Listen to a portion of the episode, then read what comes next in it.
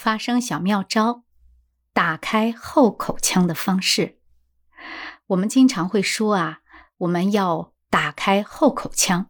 那么后口腔是哪里呢？然后我们又怎么样通过训练能把后口腔打开呢？接下来我就给学友们讲一下这样的小妙招。首先呢，我们应该知道我们的后口腔的腔体位置。它就是在我们的舌根和小舌头后边的这一部分，一直到我们的脖根这样的整个的这个腔体部分，我们可以称之为后口腔。那么后口腔的作用呢，就是让我们的口腔。在扩大它的这种腔体的共鸣，甚至呢，在我们的发声的位置高低，以及我们的气流的涡旋的这样的作用，都能起到帮助的作用。如何打开后口腔呢？最直接的方式就是我们训练我们的打哈欠的状态。如何去打哈欠呢？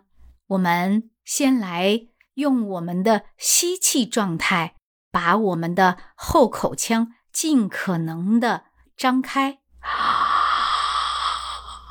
好，在做吸气状态的时候，我们让我们的气息通过我们的口腔和鼻腔呢，进入我们的后边的这样的腔体的空间。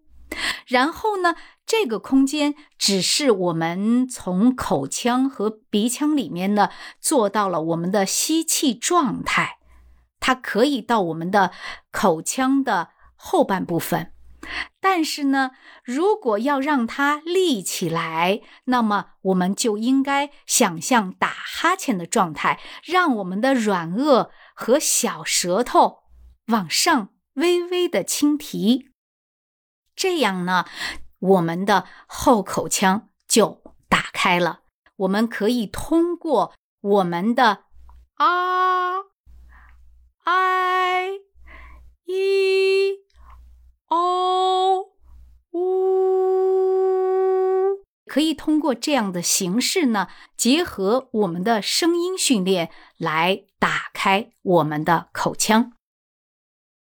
好的，同时呢，在这样的状态下呢，我们的学友如果太多的压喉做打哈欠状态和吸气状态，那么边吸气边压喉，边打开后口腔，就会形成我们的呕吐状。那么这样的状态下呢，你就会觉得恶心。还有呢，如果你过高的提起你的小舌头，那么也会带动你的小舌头，甚至你的喉头和喉头下边的呕吐肌做联动性的反应。这样的状态下，就会让我们觉得会有呕吐感。这些呢，都是需要我们来去规避的。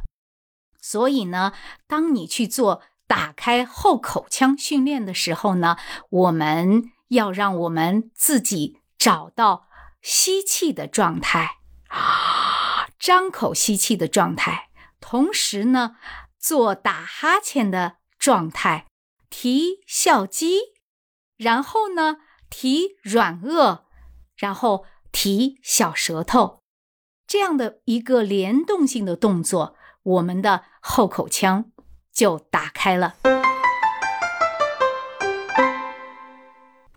小妙招解决大技巧，你掌握了吗？